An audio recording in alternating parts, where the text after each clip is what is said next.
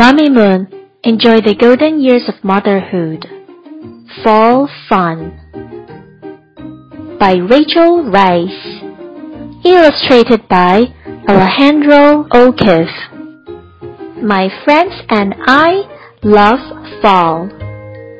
We find many fun things to do.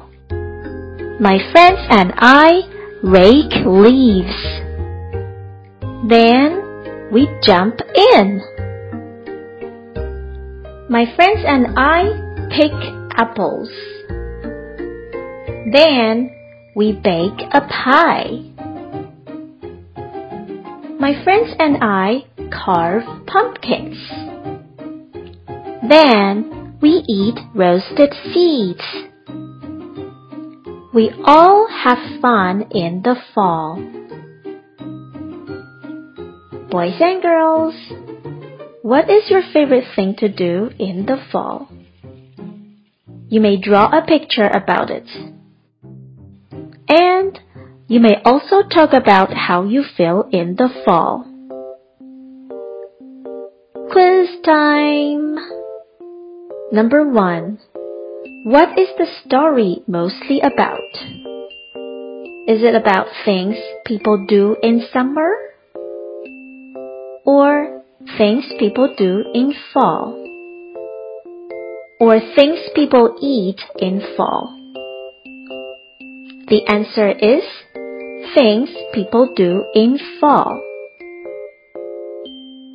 Number two. How do the boys feel about the fall activities? Do they feel happy? Do they feel confused? Do they feel mad? That's right.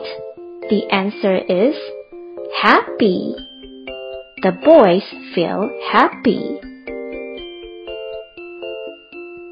Number three. Which of the following sentences tells a fact about fall? People rake leaves in fall. Or carving pumpkins is fun. Or pumpkin seeds are yummy. The answer is people rake leaves in fall. Number 4.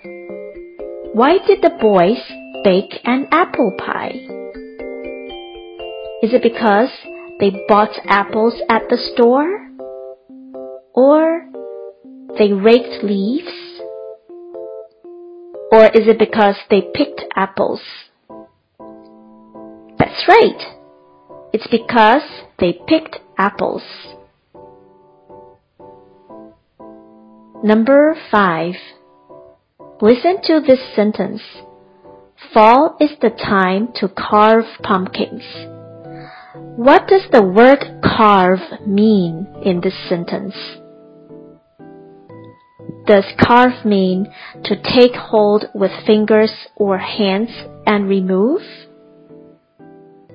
Or to gather leaves or soil with a tool that has teeth? Or to cut with care?